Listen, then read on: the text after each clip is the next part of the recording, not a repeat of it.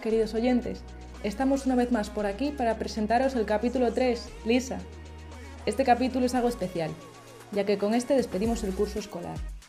Hoy traemos un número más cortito, donde hablaremos tanto de alternativas solidarias para este verano de la mano de Ana Carsi, como sobre la historia de vida de Francisco Comesaña, por medio de la novela de Manolo Rivas.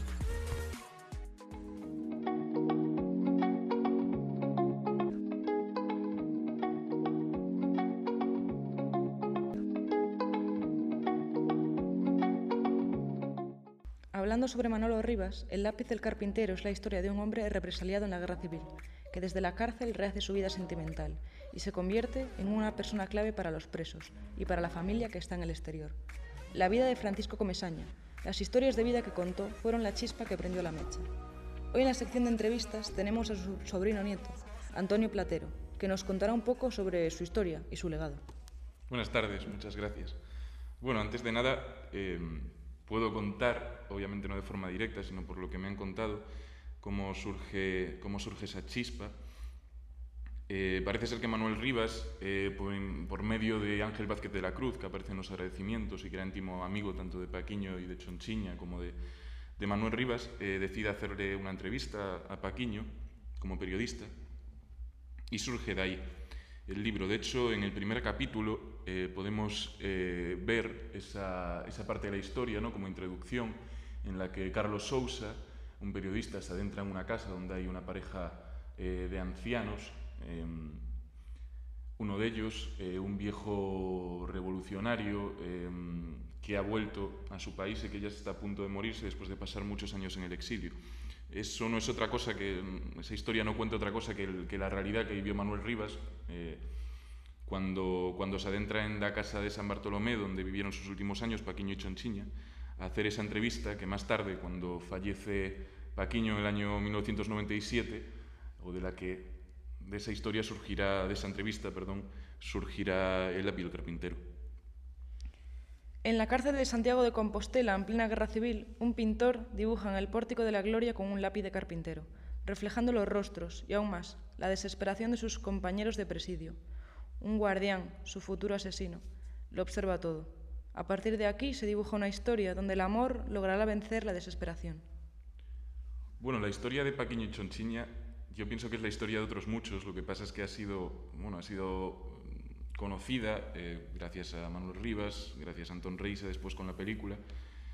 Eh, y sí que es verdad que no todo lo que se cuenta es verdad, no todo lo que se cuenta sucedió. O sea, el libro parte de esos, de esos hechos, pero cuenta otras, eh, otras historias o cuenta otras cosas que no son reales. la historia real, así grosso modo, partiría bueno, de su nacimiento mis bisabuelos, los padres de Paquiño, eran emigrantes tudenses en, Cienfuegos, en Cuba. Paquiño nace allí en el año 1913.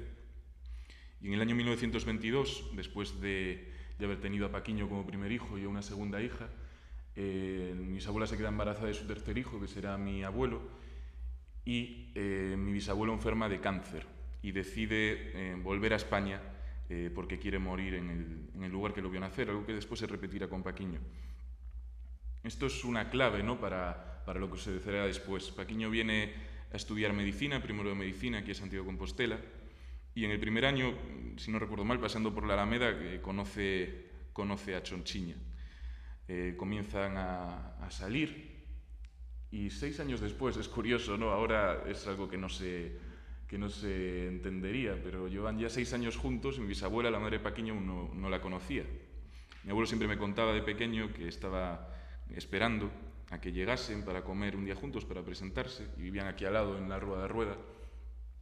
Y cuando estaban esperando, es una imagen bastante cinematográfica, cuando estaban esperando eh, mi bisabuela en el balcón a que llegase su hijo y, su nuera, eh, empezó a escuchar a unas costureras gritar, mirando al otro lado de la calle, calle que ella no podía, no podía ver, gritar. Y, y resulta que lo que estaba pasando era que le estaban metiendo una paliza a su hijo eh, unos guardias civiles y después lo llevaran a la Falcona, ¿no? a la cárcel en ese momento de Santiago, que estaba ubicada en los bajos del Pazo de Rasoy, del actual ayuntamiento. Y allí sí que aparece esa historia que, que contabas tú aquí, ¿no? del pintor. El pintor no es otro que Camilo Díaz Baliño, el, el padre del famoso Isaac Díaz Pardo, fundador eh, de, Sargadelos, Camilo de Avaliño eh, realiza una serie, una serie de, retratos que se, que se, ven en la película, que se, que se leen en el libro, sobre los presos con los que, con los que, compartía, con los que compartía su día a día.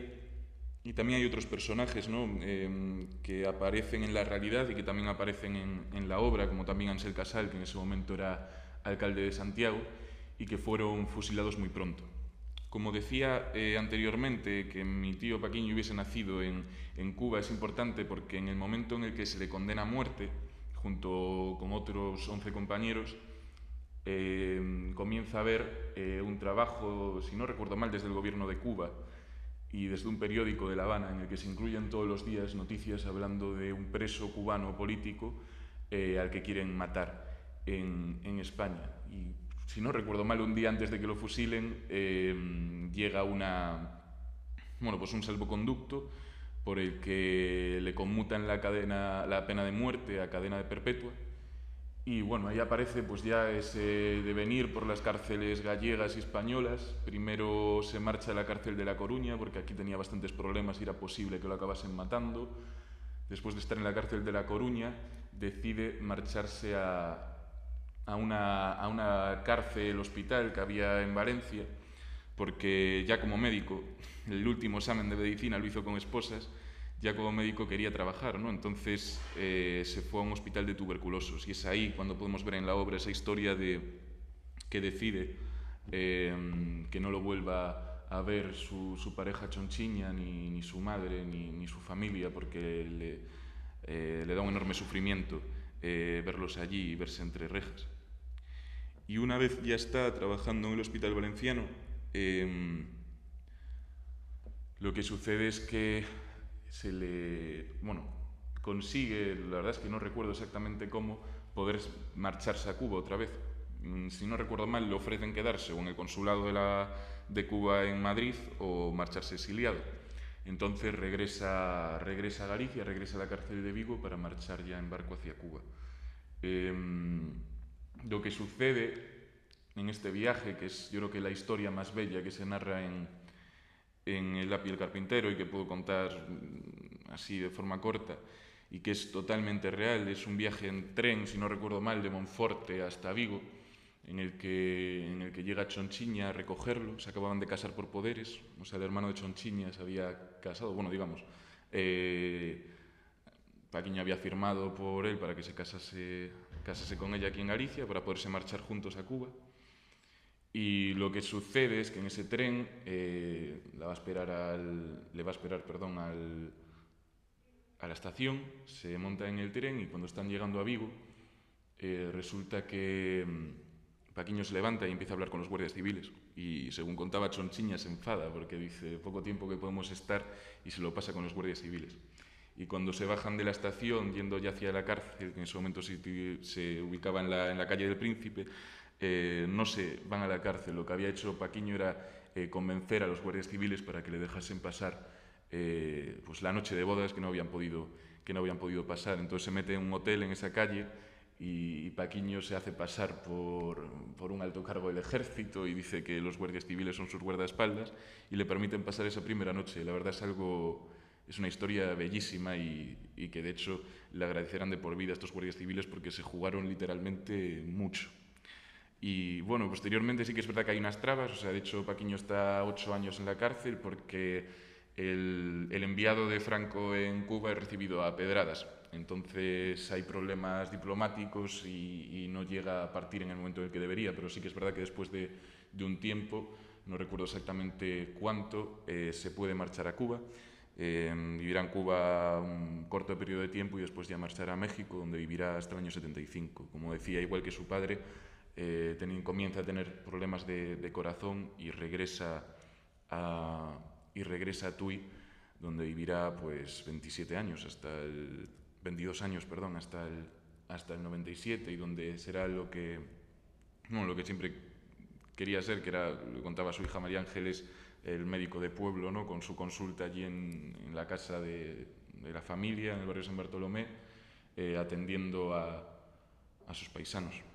Y así es un poco la, la, historia. Y según tú, ¿qué legado crees que ha dejado en la actualidad?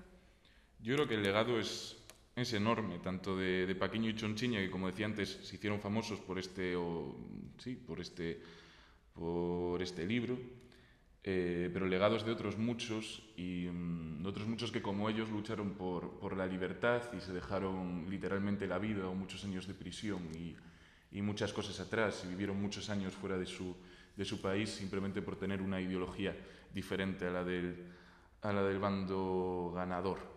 Eh, yo creo que es eso lo más importante, pero después lo que mm, creo que sí eh, deberíamos de, de, contar, porque para mí es algo que, que, siempre ha sido muy importante. Mi abueliño me contaba las historias cuando yo era muy pequeño y al principio eran, pues creo que como habéis podido escuchar, pues algo tremendamente cinematográfico, ¿no? o sea, muy literario Después, poco a poco, te vas dando cuenta de lo que, de lo que sucedió en verdad y de, te aproximas ya una conciencia histórica y política en la que sabes que, que aquello fue bonito, o sea, pero absolutamente terrible.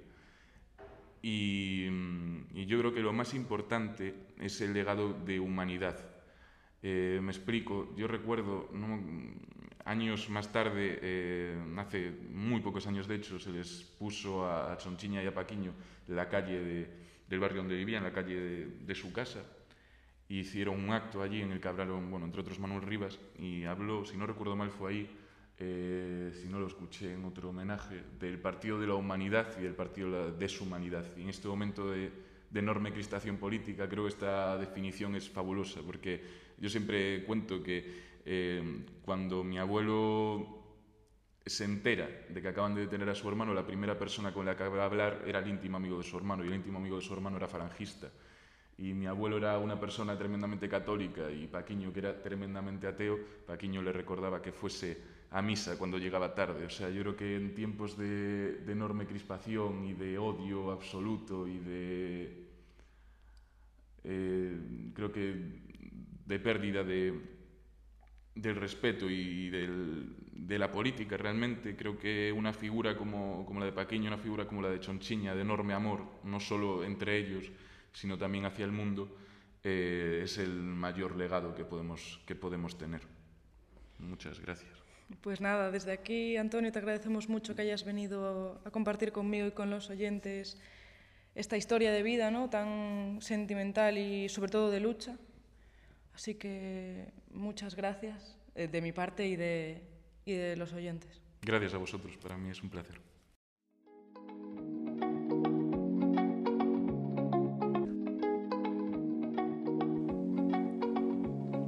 Perfiles.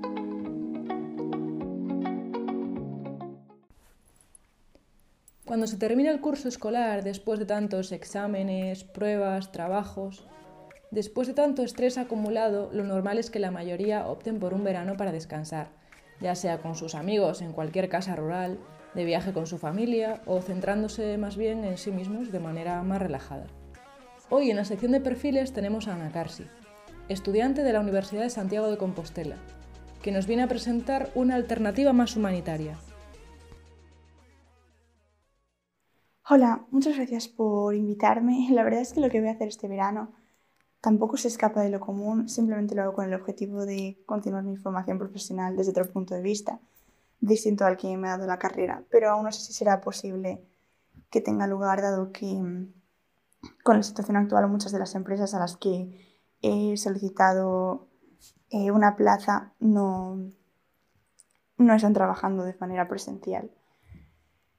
Pero bueno, una de las eh, cosas que he hecho ha sido postularme una oferta de trabajo de una empresa con sucursales en Utah, en Madrid y en Francia, que mm, eh, se encarga de ofrecer soluciones de software a firmas que quieran ampliar su mercado eh, a nivel mundial.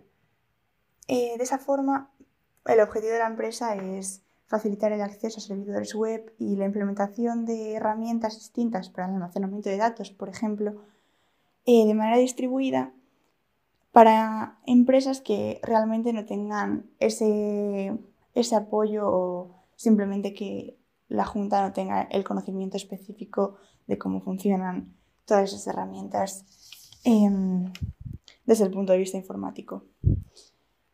Y eh, en segundo lugar, también eh, he solicitado una plaza para eh, la gestión de, de datos en una empresa que se encarga de la formación deportiva en Guinea-Bissau, en África. De esta forma em, podría ayudar a la gestión de los datos de todas las personas que están trabajando en esos proyectos allí y que, a los cuales están formando. Y de la misma manera podría participar en los proyectos solidarios que están llevando a cabo en la zona. Por ejemplo, em, la construcción de más pozos en la zona de, bueno, la periferia de la capital, que es Bissau, y también en, en la formación en escuelas que están distribuyendo por el, por el país con ayuda de otras organizaciones. Pero bueno, como digo, eh, aún está en el aire, eh, no hay muchos vuelos disponibles durante el verano. De hecho, eh, actualmente aún no he conseguido el vuelo, aunque ya estoy vacunada para que me pueda ir tan pronto como me digan. Y mm, sí que es cierto que es algo que puede que no se lleve a cabo este verano, aunque supongo que antes de final de año me habré ido. Em, pero sí que es algo que no es simplemente por el objetivo de tener un empleo y ganar dinero, sino independientemente de ese factor, cambiar mi forma de pensar actualmente y seguir creciendo. Así que muchas gracias.